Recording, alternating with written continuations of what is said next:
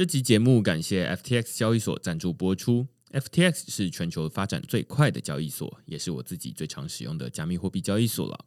无论你是要买卖加密货币、股票代币，还是想稳定的赚放贷利息，都可以在 FTX 交易所上找到，而且它也有中文界面。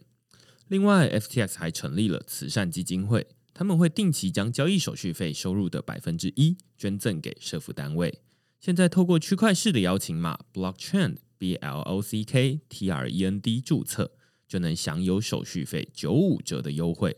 如果你抵押他们发行的 FTT 平台币，还可以减免更多手续费，甚至能每周拿到空投奖励哦。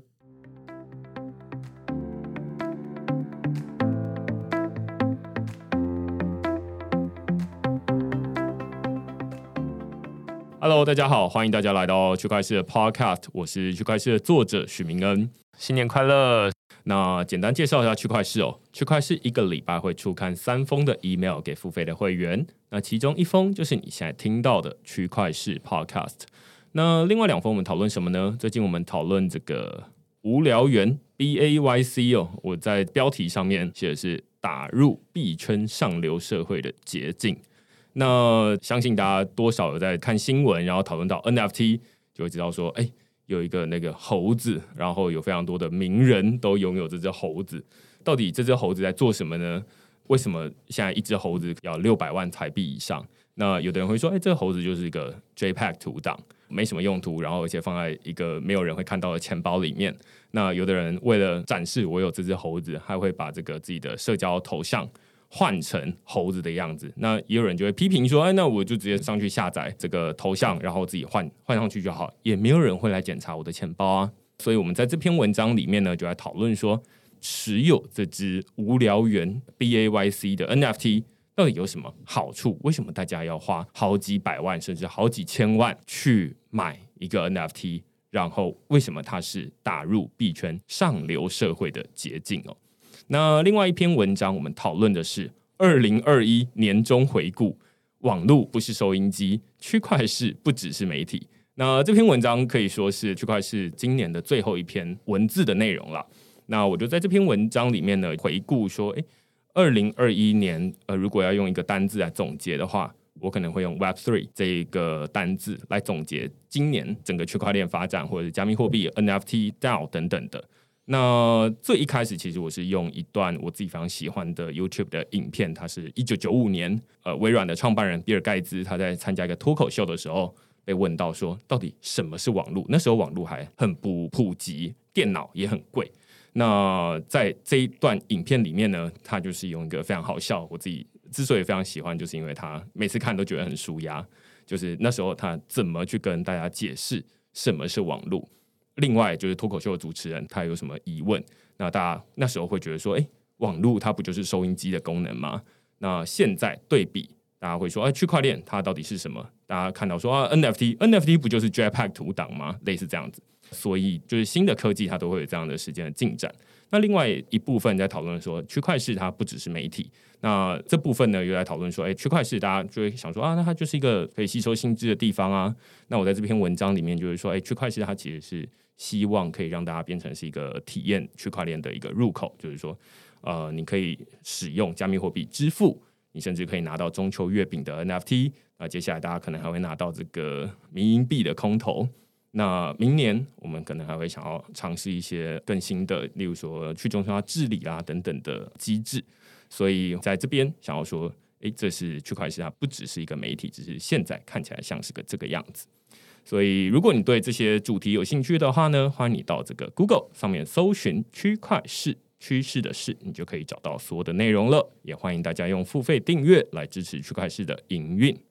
那我们今天呢，很开心哦，可以邀请到 Paraland 的执行长跟 Paraland 的行销 Purple 跟我们讨论一个非常新的主题，叫做 Metaverse 元宇宙。那 Paraland 它其实就是一个元宇宙，那但是。它到底是什么东西？然后到底要怎么运作？它跟我们现在本来就很熟悉的，可能是 The Sandbox。之前我们有一集在讨论这个东西，就是说，哎，这个是什么链上地产大亨、链上大富翁游戏？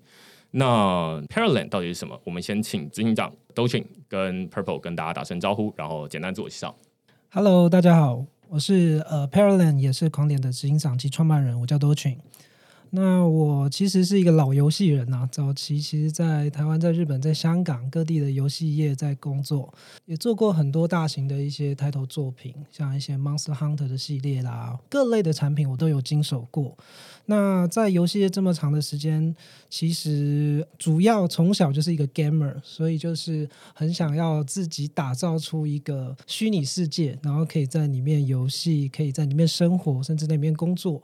所以其实很早就有这个 metaverse 的一个概念的构想，所以在四年前就成立了狂点这家公司。早期 focus 在 XR，就是 AR、VR 这个领域。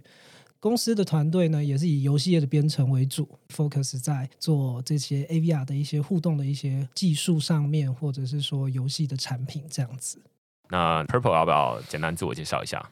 ？Hello，大家好，我是 Purple。那我之前主要都在直播，然后在东南亚、台湾，然后还有美国地区做营运跟行销。嗯，我是在二零一八年的时候遇到明恩嘛，对不对？然后那时候区块链还离我们很遥远，我们拿着那个在做笔记，然后殊不知时间一下过了之后，现在大家都在讲元宇宙，就已经是 Web 三点零的事了。那我也是在去年的时候遇到 Dochin，然后我觉得团队在做的主题非常有趣，所以就是加入了团队这样子。那我们的团队就待会会介绍更多，那结合了粉丝。是经济，还有一些呃 metaverse 的概念，我觉得大家可以非常的期待。OK，最一开始啊，就是想要先问最基本的，可能大家最近都在新闻上面很常听到，就是说元宇宙是 metaverse，你会怎么介绍？看起来一个 metaverse 很多表述嘛，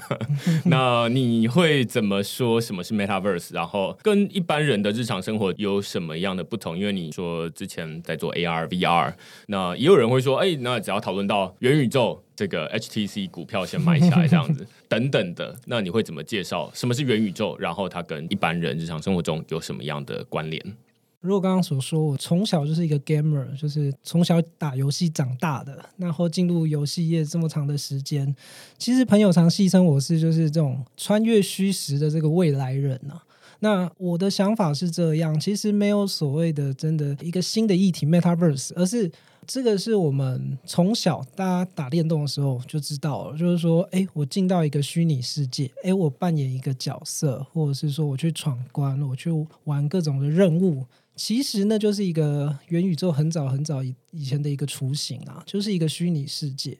那只是当然，随着时代的进步，所有的虚拟的技术、视觉的技术，直到这几年，像是在一五年、一六年，像这些 VR 的设备大名大放之后，大家开始哎发现，原来真的我可以进到一个虚拟的世界，然后可以很有沉浸感的在这里面去玩一些东西。但是呢，其实我觉得 Metaverse 它这个想法不只是所谓的视觉上，而是更多的，我觉得是包含在这个所谓的以区块链的方向来讲，可能一些去中心化的一些治理啦，或者是说一个新的乌托邦的一个概念的一个政府，然后在这个新的地方，所有的财富重新分配，所有的人有新的一些生活方式。那包含在里头，我可以拥有新的一些事物，新的一些虚拟的一些，不管是现在主流像 NFT 啦，或者是一些像虚拟货币、一些财财富等等。但是我自己来看待 Metaverse 这件事情，我觉得它是非常非常宏大、非常非常广泛的，而不是单纯只是视觉或者是区块链而已，而是一个很完整的一个虚实整合，一个 Second Life，一个虚拟人生。Purple，你会觉得什么是 Metaverse，或者是说你现在体验过、有使用过哪些元宇宙，或者是持有 NFT 数位土地吗？对，有在考虑入手这样子。其实我觉得 Metaverse 就结合很多，不管是新的经济体啊，或者是新的一些虚拟角色、数位孪生等等的东西。那我觉得这是一个很新的机会、新的浪潮。所以我自己在看 Metaverse 这一块的话，我会觉得它是所有人都可以参与，然后就像都群刚才讲的，事物重新分配的一个机会，这样。嗯，因为我最近看到一篇文章了，然后呃，他在 Matters 上面，然后他的标题我觉得非常印象深刻。他说，元宇宙的重点不是 VR，而是区块链。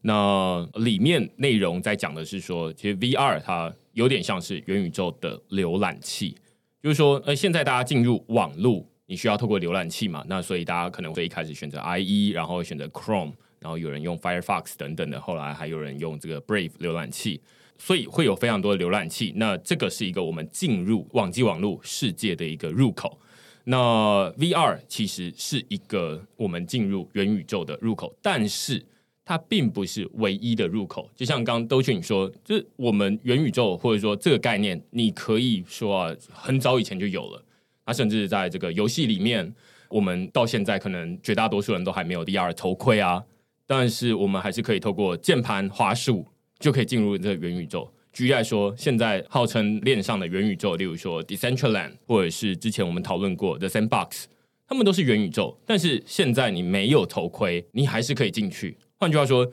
头盔或者是 AR、VR 的技术，它都只是其中之一的入口，而不是唯一的入口。只是有了这些装置之后。你可以更身临其境的感受到元宇宙的这种数位面对面的感觉，数位的面交。之前都说啊，这个加密货币的交易就像数位面交一样。那现在你也可以用本来的这种 Chrome 浏览器打开 Decentraland，你就可以进去了，连接钱包。所以元宇宙它体验的部分，VR 不是重点，更重要的是说拥有权这样的概念，就是说你有没有持有一个东西。当你进去数位世界里面，你买了一块土地。那块土地你不是这个游戏开发商的，是你自己的，那它会出现在你自己的钱包里面。这个可能才是我们现在讨论说元宇宙跟本来的传统游戏有什么不一样。因为就像这个以太坊的创办人 Vitalik Buterin，他就会说啊，以前在玩游戏的时候呢，他的这个角色不是他自己拥有，他能够掌控的。那所以他就觉得说，哎，那能不能有一种方式是我可以自己掌控这个游戏的角色，它该怎么发展，类似这样子。所以拥有权可能是一个更有趣的新东西。那它实现这拥有权的技术，区块链是其中之一。我自己的理解是这样，但是我自己还蛮好奇，就是说回到刚刚说 Parallel，你会说它是另外一个新的元宇宙吗？它基于区块链吗？然后它又跟像我们熟悉的 The Sandbox 或 Decentraland 这种元宇宙有什么样的不一样？一般的使用者他要怎么参与？这个问题还蛮大的。其实，呃，我自己是一个老游戏开发者，所以老实说，传统的这些游戏大部分都是所谓的中心化治理，它会有一个游戏的营运团队，会有一个开发公司，会有一个它游戏可能有它的 GM。然后有中心化的伺服器，你所有的这个玩家的 data，你会拿到什么样的武器啦，或者是装备啦，或者是说你接下来打魔王这些东西的数值是什么？其实都是由这个游戏公司来设定的。所以早期大家在玩这种游戏的时候，其实大家都觉得自己有主导权，但是其实并没有。其实你们是都依循在这个游戏创造者规划的逻辑下面去玩这个游戏。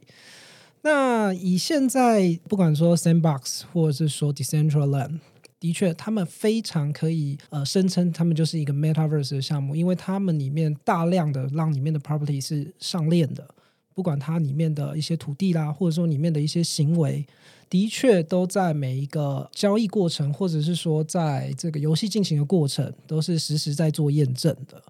那另外呢，一个 Metaverse 的特色就是说，玩家可以自由的，只要在区块链上的任何的这个物件也好，或者是说他自己的一些 NFT 啊，或者是他 PFP 都可以进到这个世界来。这个是一个以 Metaverse 的概念、去中心化的概念非常重要的一个特点。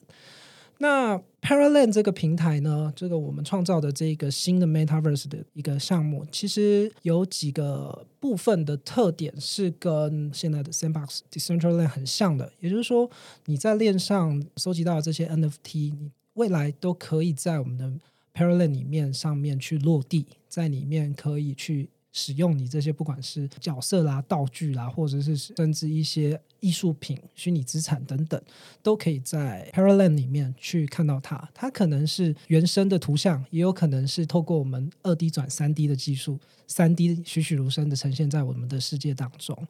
那 Parallel 的特色是什么呢？为什么它叫 Parallel？原因就是它是一个呃，我们叫做 Parallel 的 Wonderland，也就是说我们在打造的是一个多重平行宇宙。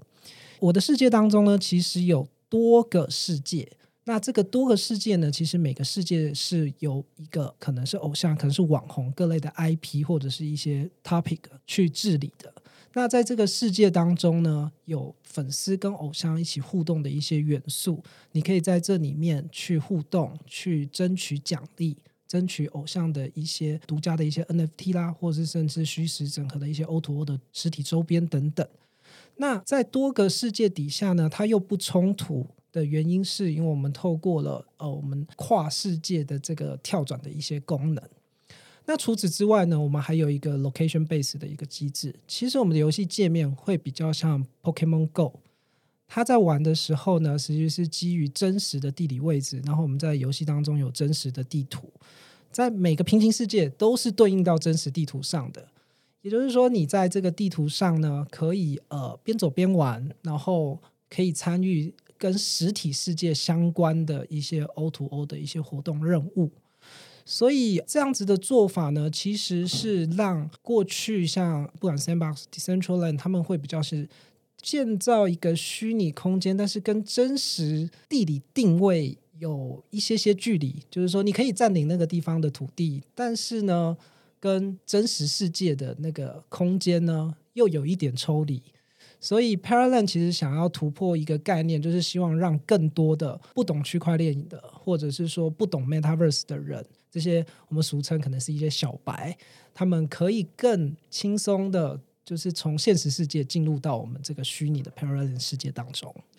嗯，我刚觉得有两个有趣的题目，一个是关于 VR AR，是。因为你刚刚有说 Paraland 它比较像是 Pokemon Go，是。那 Pokemon Go 大家可能都玩过这神奇宝贝的 App，就反正就是你走到哪边，然后你看那边聚集一群人，然后看起来都盯着手机，肯定他们在抓宝，类似这样。这就是基于地理的位置，然后所以大家会聚集到某个地方，大家知道说，哎，那边有有时候会产出一些新的这个比较稀有的怪这样子，所以这个是基于 AR，就是跟真实。世界结合，或者跟物理世界结合啦。物理世界对，那所以你物理要移动到那个地方去，然后才能够做某些事情。是，但是现在我们在讨论的 The Sandbox，或者是在讨论 Decentraland，它其实都是没有基于呃有美国什么有中正路，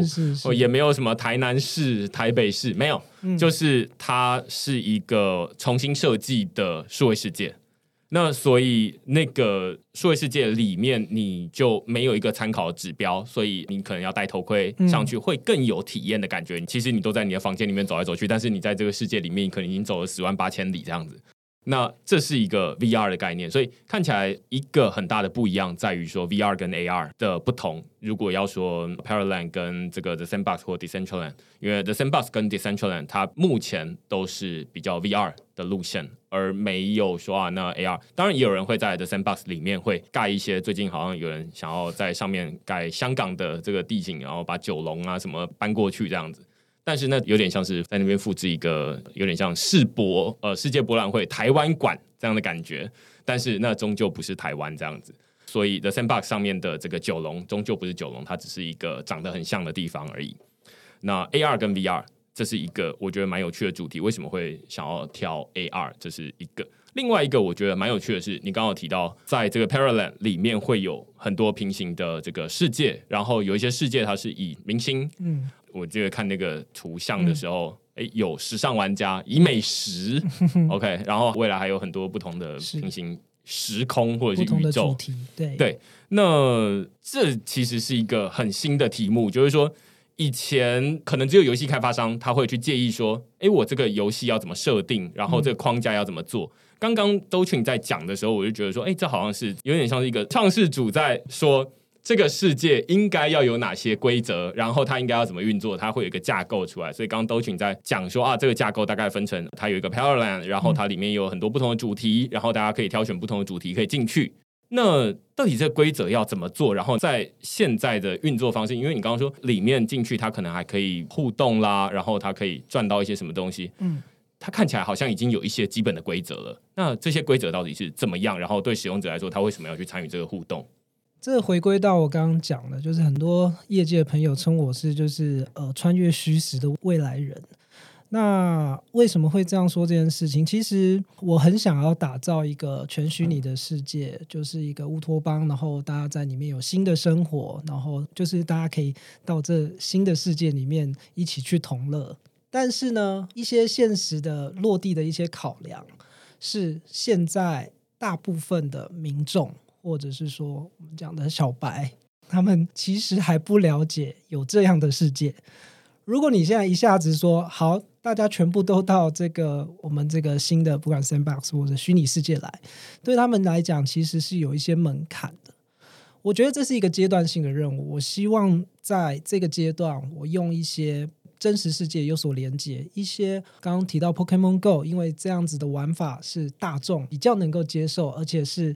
有玩过的一种玩法，他们比较知道这东西怎么入手、怎么入门。所以这个选择 AR 的方式也是因为，不管是这个 VR 的这个设备也好，或者是说，诶，我只能在家里透过电脑浏览器去玩的方式，其实我自己。虽然身为一个游戏宅男，但是 我觉得大部分的人还是会比较倾向跟现实世界有所连接啦。所以这是第一个，为什么我选择就是用 AR 跟 location base 的方式去开始 Parallel 这个项目。那在多重世界的这个概念，还有就是我们这个玩法是怎么样制定出来的？其实我觉得是因为我及我的团队呢，其实我们本来就是在游戏也有很多的经历。那我们过去最早的那种 console。到 Web 到 MMO 到 App，全部的类型我都做过了。从最早期的就是这种买游戏片，到所谓的呃就是 Free to Play F to P，到现在所谓最新的 Play to Earn P to E 的概念。那我觉得。我有一点点呃理想，就是说，过去我们在做游戏的时候，大家会做一个自己喜欢的世界，然后很多的规则叫大家去遵循我的玩法，然后来我的世界玩。但是呢，我想要打造一个世界，是更让大众可以轻松的进来之后，他可以在里面。有很大的克制的程度也好，或者说他可以参与我们的 governance，去给平台跟这个产品未来的一些方向的一些建议。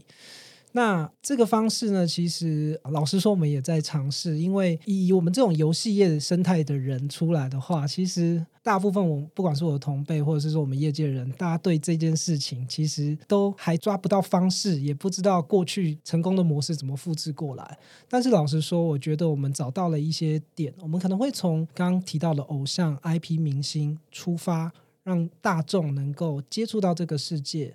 然后提供很多的在平台当中，他跟偶像一起互动玩游戏，然后偶像可能会在争取他的排行奖励，就可能会有一些实体，不管是演唱会的 VIP 门票啦，或者是说他可以得到偶像给他的专属的一些特权，比方说在生日的时候唱一首歌给你听啊，这样的 NFT 的一个凭证，让民众开始慢慢的接触到这样子的内容之后，他也可以慢慢的了解。哦，这就是一个虚实整合的玩法，一个 metaverse 的一个环境，这样子。我觉得刚都是你讲这一段，我自己觉得蛮写实的，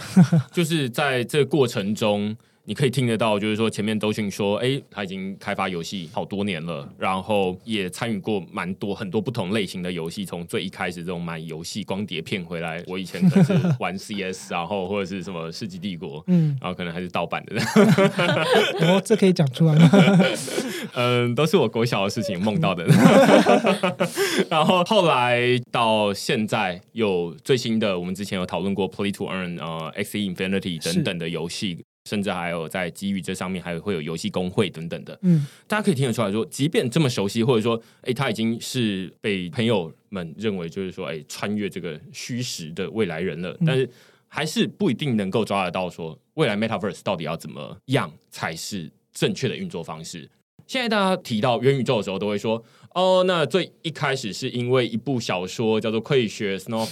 然后现在会去挖出那一个一种维基百科的概念。对对对对对对对对，然后就会说，哎，那这个作者，你要不要来说说看你的元宇宙的理想是什么？仿佛好像是他怎么想，大家就不能往其他的地方走。我觉得这也没有错，就是说，因为元宇宙它突然出现，然后有人就会想说啊，它历史到底是什么？它是不是一个横空出世的东西？然后哦，发现说，哎，之前就有人写过，然后就哇，很酷。那另外，大家也会想要知道说，未来到底要怎么发展？那在我觉得，至少大家目前为止可以听得出来说，哎，即使在过去有非常多这游戏开发经验的人。也还在想说，哎，这个游戏它到底要怎么运作？那我自己发现说，像是 The Sandbox 或 Decentraland 进去之后，呃，因为我自己在 Decentraland 里面就有一个自己的角色，然后我之前可能要写过一篇文章，然后自己就有一些眼镜啦，然后里面穿着拖鞋或者凉鞋，我本来就会这样子，所以我日常生活中的打扮就是你进去之后，其实没有什么任务要你解，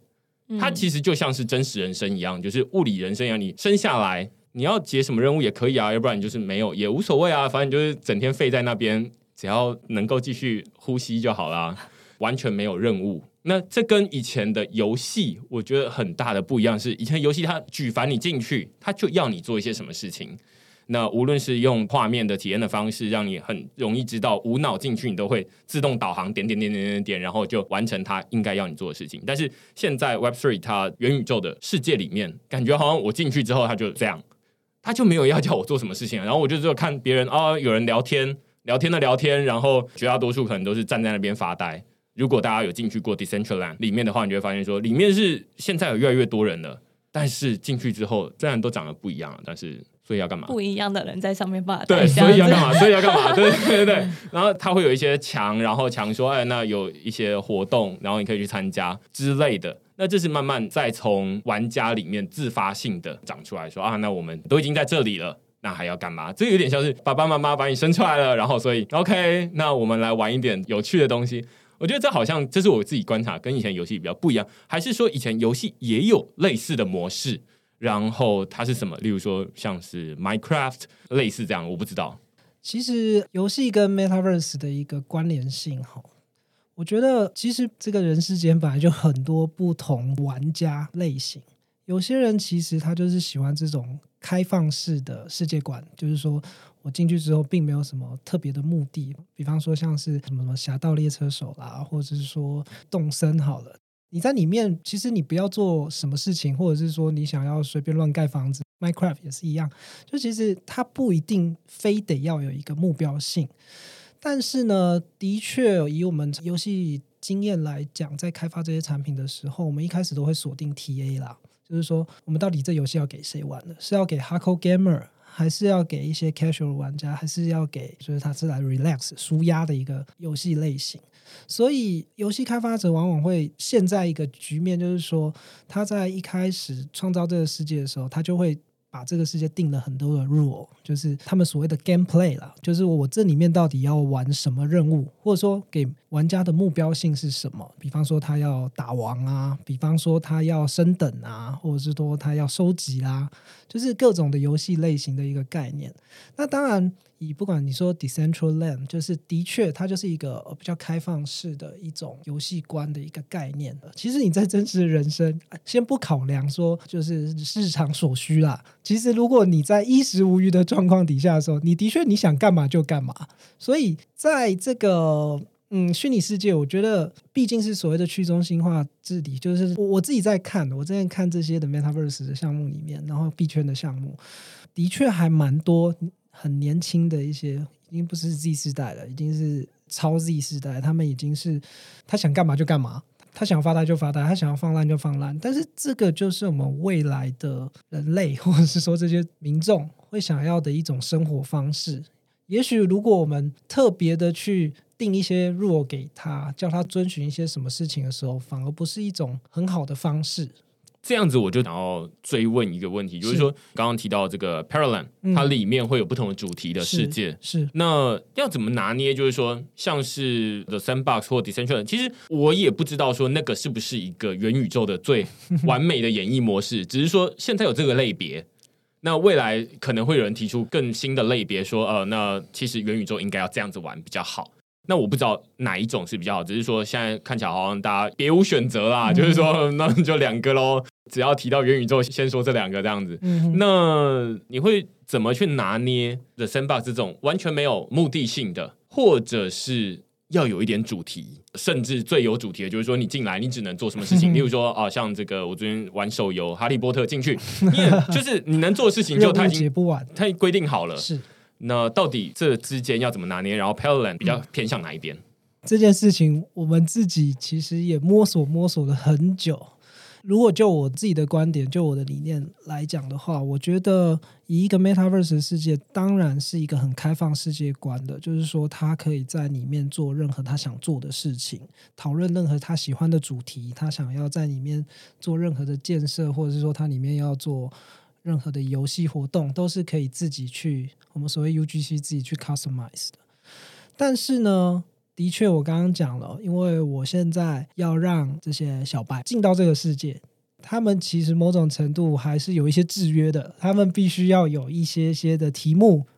一些些的任务给他们去执行，甚至要有一些偶像主题让他们去讨论。所以，为了让他们能够先进来这个世界看看、了解，然后慢慢的把一些我们的观念慢慢灌输给他，所以我们是用这个方向来设计这些世界。那呃，我觉得呃，以 Parallel 它的界定的话，应该我自己把它认为是 Metaverse Version 一点五。其实我觉得 Metaverse 还有很多版，它可能会到二点零、三点零、四点零、五点零。随着时间的发展，会慢慢的时间，随着大家的了解这个世界，随着技术的演进，尤其像一些 VR 沉浸式的一些设备，或者是甚至一些 Hologram 等等的技术出现之后，它就会一代一代的成长。那我觉得最终它会出现一个世界，就是像最近上映的《Matrix》一样，就是会有一个进去之后你分不清楚虚拟跟现实，然后我在虚拟世界跟现实世界其实是有所交互的，然后甚至我的生活绝大的重心会是在这个虚拟世界当中，那才是我自己理想中的最终的一个 Metaverse 世界。呃，我觉得这好像也可以回推到，就是说 Parallel 它的名字，嗯，看起来是 Parallel。呃，然后其实里面还有一个概念是 parallel universe，就是平行宇宙。没错，我们通常都会说数位世界它其实就是一个平行宇宙，然后跟相对于现在物理世界，所以就会慢慢的，我自己也在改，就是想办法把这个虚拟的用词改掉，变成数位这样子。对，它就是数位跟物理这样子。那只是说在数位世界，你可以做到一些超出物理极限的事情这样子。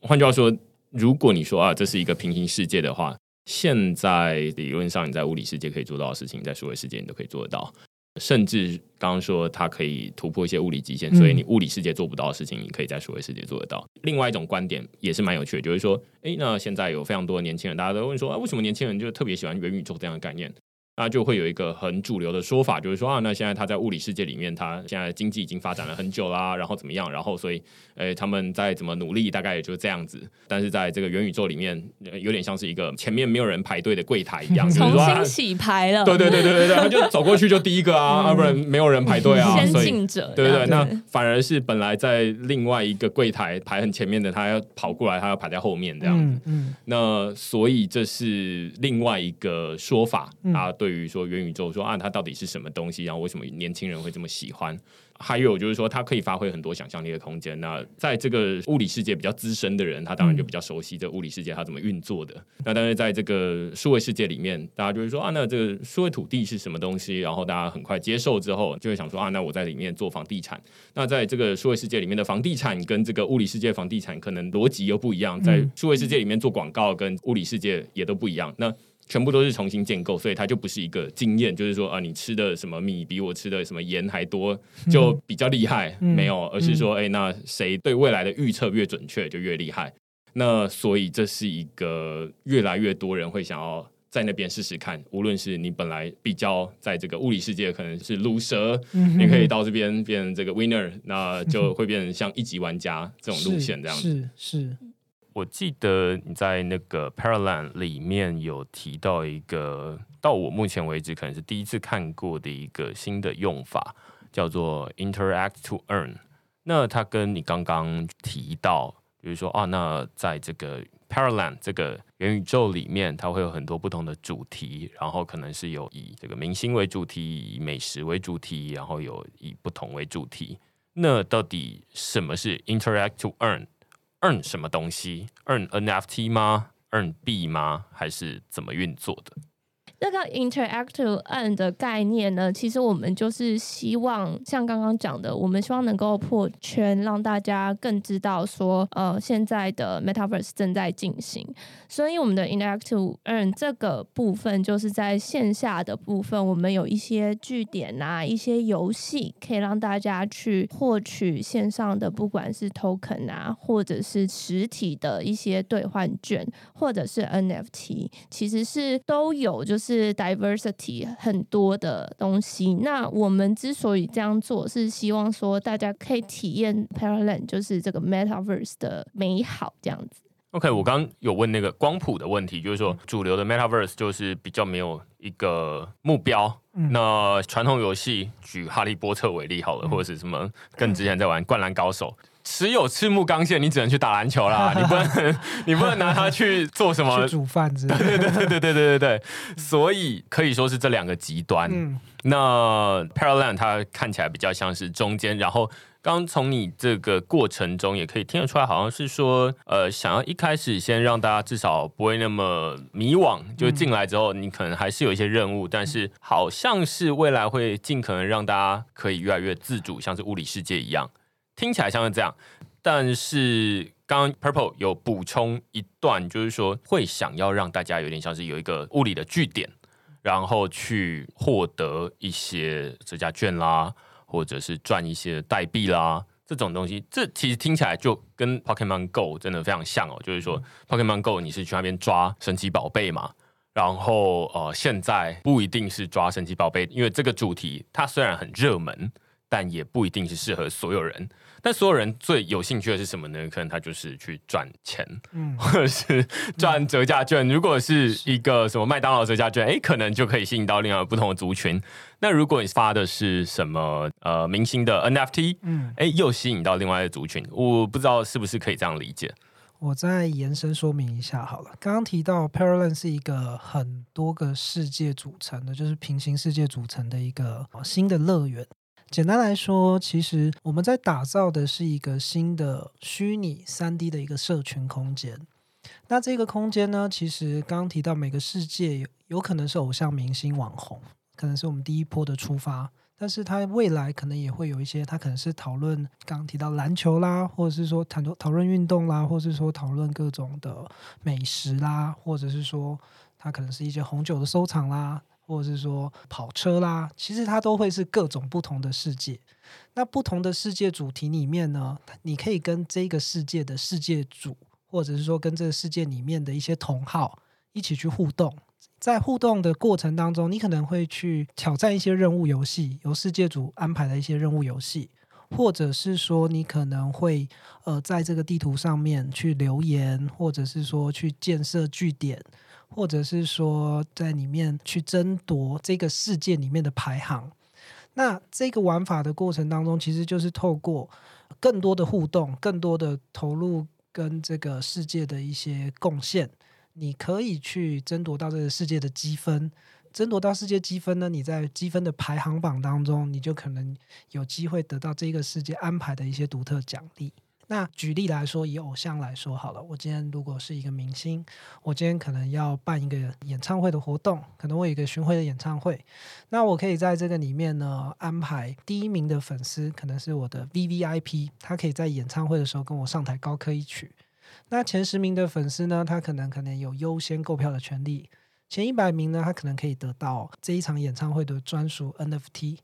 那在这样子的过程当中呢，大家会在这个世界里面去提供各种的贡献。他有可能就是去留言呐，有可能是他去建设啦，也有可能说他去玩一些小游戏任务啦，都会得到这些相应的积分。那这些积分就会累积到排行里面，那他就可以有机会去争夺偶像给他的这些奖励。你刚才讲这一段的时候，我突然想到之前看这个朋友在抢演唱会的门票，是以前最早就比说，哎，谁的网络连线越快，是。所以大家都会跑去说啊，公司的网络连线好像比较快一点，然后就大家就周末的时候跑去公司是。抢票。那但是现在有一些抢票机制，它已经不是说跟呃时间有关系了，而是例如说它前面会先考，呃，例如说你张惠妹或者是蔡依林对，但他要先开好维基百科，然后他会考说啊，那他可能是什么时候，例如说出第一张专辑，然后他会有几个选项，然后全部答对，他可能有五题，你要答的正确，而且最快的，你才能够获得第一个抢票的权利。那所以你也可以说这是 proof of work 啊，就是说，就是你要经历了一段考验，你才能够拿到。那当然，通过考验的人就是最忠实的粉丝嘛，因为你就是对这个艺人最了解。那所以嗯虽然我没有实际开过演唱会，但你也可以理解，就是说啊，那来的人就是最懂你的人，所以那个场地的气氛就可以经营的很好。嗯，这大概是这样。那但是刚刚周迅提到另外一种可能，就是说。刚刚这些回答，它大家很好想象，它可能就是一个 Google 的问卷，然后你就是看维基百科，然后或者是开一些其他的明星的专业，但它还是停留在二 D，就是我跟着这个荧幕的互动。是那我们听你在讲的时候，会觉得说啊，它看起来有点像是一个你要实际跑动。如果它是 AR，那它可能是十二半夜十二点开始抢票，嗯。你可以想象外面可能就会有一群人从小。巨蛋前面一群人，对对对对对对对，然后可能大家就从那边跑过去，然后去解某些任务，没错。解完了之后，然后拿到一些东西，那最后你才获得抢票的资格，可以这么说吗？是，就是一个 gamification，就是它是一个游戏化的一个概念，把过去这种传统的行销模式，你说刚刚回答问题、抢票，这已经是做的蛮不错的了，嗯算是有一些创意了。但是我们把这些玩法变得更天马行空一点，也许今天它可能是必须要一个月都到这个明星的可能联名的咖啡厅。每天喝一杯拿铁咖啡，他才能够有进到排行榜的机会。就是我们可以设定各种好玩的玩法，去驱使粉丝做一些独特的行为。因为以粉丝来说，我当然要让偶像看到我，我当然要 prove 我自己的贡献是怎么样。对其实这就是游戏业出身的人才可以做得到的事情，就是把过去我们怎么对玩家的方式来对这些粉丝来做这些行为，这样。就最一开始的时候，你就说啊，那要怎么证明你是粉丝？对。其实以前的人就说啊，那新闻都会去拍嘛，就是说啊，这是周杰伦的铁粉，然后你就会去拍他家，就说哦，那是什么就是海报什么呃 CD 全部都是这样子。是，然后可能还有很多个，然后他就会说啊，你看这是什么什么什么买过来的。那但是这是物理世界，那在数位世界里面要怎么去做到这件事情？它其实可以有很多虚实整合的玩法，嗯可能是虚实整合，也有可能是纯数位的玩法。嗯，那只是说，你刚刚前面有提到说，哎，觉得呃，现在大家可能对于 Pokemon Go 这套模式比较熟悉，嗯而且你跟这个物理世界有连接，嗯。那可能就会觉得说啊，这蛮有趣的，嗯。就是只是把这个问卷嗯。变成是嗯。你该出门了这样子。大家都之前都会说啊，那这个 Pokemon Go 让很多人就是宅宅都跑出去了嘛，然后就是有一种呃运动的效果，而且它还会记步数啊什么东西的。那所以大家为了那个步数，然后就会变得更健康一点，这可能就有正面效果。但是你看，好像是把这个模式结合，例如说 NFT，嗯因为其实现在 NFT 的玩法有非常多嘛，然后而且这个取得 NFT 的过程，其实才是最重要的，是就是说那个过程要有足够多的仪式感。呃，它跟比特币很不一样，就是比特币就是说啊，大家你去交易所 MyCoin 那边买就好了嘛，然后你取得比特币的过程，除非你是很早啦，嗯。很早就说啊，那这个比特币真的是嗯。我费尽千辛万苦才拿到的，嗯那当然有一个故事。但是现在你说你拿到的那个比特币，跟我就是去 MyCoin 嗯办个账号买的比特币有什么不一样？没有什么不一样。嗯对，那这就是钱的差异，就是美金美金其实没什么差异，然后你也不会特别说啊，我这个美金有什么了不起？其实看起来好像跟我一样啊。那但是如果你的是 NFT，然后那个 NFT 是代表一些资格，它即便是纯粹收藏。都有一些意义存在，然后那一个过程越有仪式感，越困难，大家越有故事越，高，对对对，大家越有故事，大家你可以想象，就是以前就会有那种呃名画的收藏家就会介绍媒体来他家，然后就说，哎，你看这个画，它本来是什么流落街头，然后没有人要，然后我们把它捡起来，嗯然后现在又变成怎么样怎么样怎么样，然后所以才会到我这边来，所以它多有价值。未必每一个人都会对这个故事买单。嗯有的人会说哦，呃太疯狂，嗯但太疯狂本身就是一个价值。那它只要非常小众，就是例如说啊，那它总共出十份，嗯然后只要超过十个人，它就会变得价格高不可攀。嗯所以它跟这个比特币很不一样。比特币就是说啊，那两千一百万颗，然后而且它还可以分割到小数点好几十位，嗯那所以大家都可以持有一点点，那嗯就会变成说啊，那这跟供给跟需求有关系。但是这比较像小众 NFT，它就是说啊，那你这持有一小部分的人，那演唱会也是一样，如果实体世界结合的话，就会说啊，那这个场地有多少人，甚至是它可能只是一个私人的参会，嗯，那嗯有更有价值，是应该是这样。甚至我们因为基于刚一开始有提到 location base，所以我们可以做到一些更特色的，就是限时限地的一些 NFT 的一些作为。比方说，我可能是在演唱会结束十五分钟内，我会发行五张，你必须人要在现场，你要在这个时间点，然后达成现场的一个什么任务。然后你才有机会去 mint 这张 NFT。那这个东西，当它除了数量少之外，它又加上了一些困难的条件。其实有点像我们传统游戏啦，可能有一个千年一遇的一只大 BOSS，我要打死它才会出现的一张卡。那这张卡它一定有很特别的功能，然后会有特别的一些附属的一些权利，然后它的价值就会很高了。这样子，我刚刚有想到一个很直接的情境哦，嗯。它有点像是以前那种，就是在办活动，呃，假设你们这个里在办活动，然后通常都会为了要把人留下来，嗯。都会做一件什么事情，就抽奖，对不对，然后把抽奖用到最后面，这么 local，对。对 对，把抽奖弄到最后面，然后所以大家就会留下来，所以那个人就看起来不会冷场。是。那但是其实你说人真的有留在那边，他有在听前面到底在讲什么吗？不一定啊，不一定啊。那所以现在看起来又有一些更数位的方法，就是说那法，对，确定说，哎，他真的有在听，大家可以听得出来，就是未来感觉，如果这个玩法它越克制化，或者说做的越完整，参加者会越来越累。就是嗯。你要真正是那个粉丝，或者说你真正有在，filter，你真的是有下去互动。对对对对对对对，你才能够参与那个资格。所以抽奖你人现在是人在那边就可以啊，但是未来就说、啊、你你人是在这边啊，但是我刚看你这个互动，没错，对对对。你互动的这个程度不够，对对对对就是对 work 的意思啊，对对对，就下一位这样子。对对对，嗯，那回头来看，所以 Paraland 它可以说整个框架，你可能会说它是一个 Metaverse，嗯。然后它会有很多不同的世界，嗯。然后呃，另外它会有角色，对不对？是。角色它也是一个你们现在看起来接下来要发行的一个 NFT 这样。子。是，我们会在今年十二月三十号开始发行我们第一波的 Paraland 的 Pioneer 先锋者先系锋者列，系列。那先锋者，我们第一波有七百只，那这些七百只的先锋者呢，就是第一波的 Paraland 的公民。那里面有很多很多的好礼，很多很多的活动抽奖，然后我们给的很大方，因为其实我们不是要为了用这个活这个 NFT project 来赚钱，更多是希望让大家更了解 Paraland，然后抢先的进到这个世界的第一张门票，这样子的概念。了解，所以呃，其实现在大家对于这种 NFT，嗯，然后头像式的 NFT，、嗯大家已经应该是在市场上就会说啊，那现在又有这个最一开始可能是 Crypto Punks，嗯。嗯然后后来又有 Crypto Kitties 啊，然后 BAYC 啦、嗯今年就有非常非常非常多的头像，然后村上龙啦等等的，所以现在我觉得不缺一个 NFT，、嗯。但是为什么大家要抢这个 NFT？呃，很多人可能是觉得说，反正它就是会涨了，我不管那个到底是什么东西。但是，呃，也反过来就是说，如果你从这个实用性来看的话，大家会说啊，那你这个角色，它就是你进入这个数位世界里面的一个人物，就像你在物理世界，你要先有人，你才来做这件事情嘛。嗯所以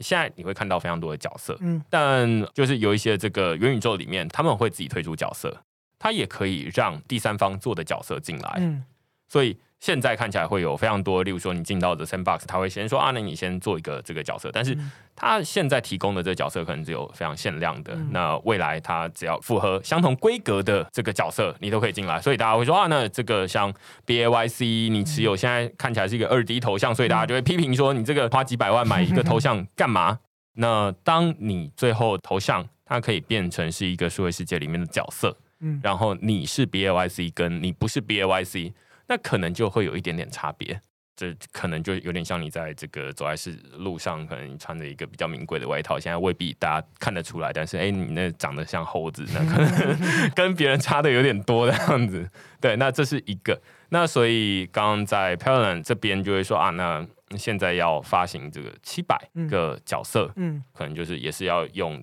以太币来卖，应该是这样。在 Polygon 链上面，在 Polygon 链上，然后会用 Cubic 钱包，就是 MyCoin 的 Cubic 钱包，那可以直接用信用卡就可以去刷卡购买。哦，对，我们是希望让这个大家都能够简单入手，简单入手，轻松的加入这个世界，这样。现在看起来，这角色你看，他也有设计这个人数，是可以把它想象成这个生育控管、人口控管。不不不是这 O G 的一个概念，就是一个就是，当然是这第一波公民呢，我们真的是准备了很多很多的好礼，除了进到未来 Parallel 的世界，你可以得到这个角色之外，那我们有很多的抽奖。这一次我们的这个 NFT 的这个图像呢，其实都带有。一个可以把你的角色真的栩栩如生、三 D 扫出来的一个功能，这是目前市面上比较少看到的。因为其实 Paraland 的世界已经准备的差不多了。那我们其实跟一般在透过 NFT 项目在集资募资，或者是说想要卖了头像卖的不错，我再来考虑后面要做什么的项目不一样。我们其实 Paraland 已经打造到一个程度了，这些我们所谓的 Avatar 的。这个系统都已经做好了，所以你们可以直接在买到 NFT 的时候，你就直接看得到你未来落地的角色长什么样子，在你的手机上面，三 D 的角色。那这个方式其实也是要想要让大家知道说我们的技术实力啦，然后也让大家抢先的可以知道自己抽到的角色有多酷炫这样子。嗯，所以你持有这个角色，大家会有不同的功能啦。现在绝大多数的这个功能，例如说 NFT 的功能，它可能就是展现你的社交地位。是。那我们刚刚前面提到这个 Paraland，它里面有很多不同的主题，是可以解任务啦等等。这可能是现在他们在规划。就是说啊，那可能未来接下来可以让大家有这样的一个用途，对。但是你要先有一个角色才可以，这样才可以先做这件事情。嗯，其实我会觉得说，现在这个 NFT 的角色会越来越多了，甚至大家可能钱包里面一个人钱包里面打开会有好几个角色。那每个角色它的功能不一样，有一些功能它就只是让你可以加入一个独特的社群，是可以加入一个特别的 Discord，然后里面就看别人讨论。如果你这对于这个跟别人在线上互动很有兴趣的话，那这样子的 NFT 它有点像是一个数位世界的会员卡一样，然后进去里面跟别人讨论。但是如果你本身就不是很会聊天，或者是说会想要从这个聊天的过程中获得一些启发的话，哎，你持有这个 NFT 可能就没有那么适合你的感觉了，因为你就是拿这个 NFT 啊，你又不聊天。那反过来说，哎，现在也有一种 NFT，比如说啊，那你可以未来会有其他的这些用途。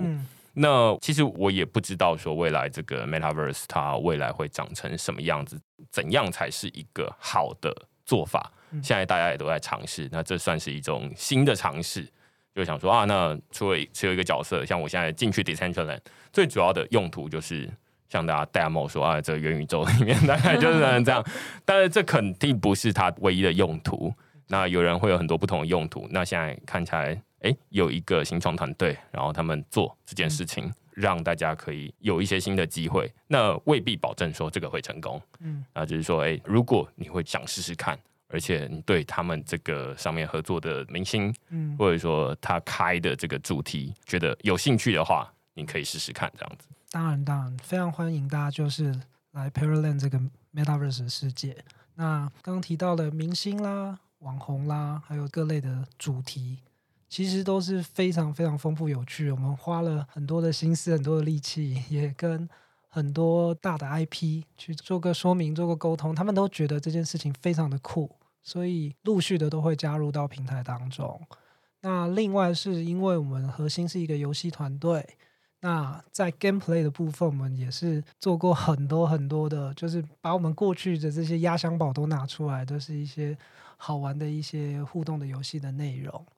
那另外呢，就是在这游戏当中，刚刚一直没有提的，有一些实际上可以在平台当中获取我们平台 token 的一些机会，就是透过我们一个领地的争夺战的一个游戏。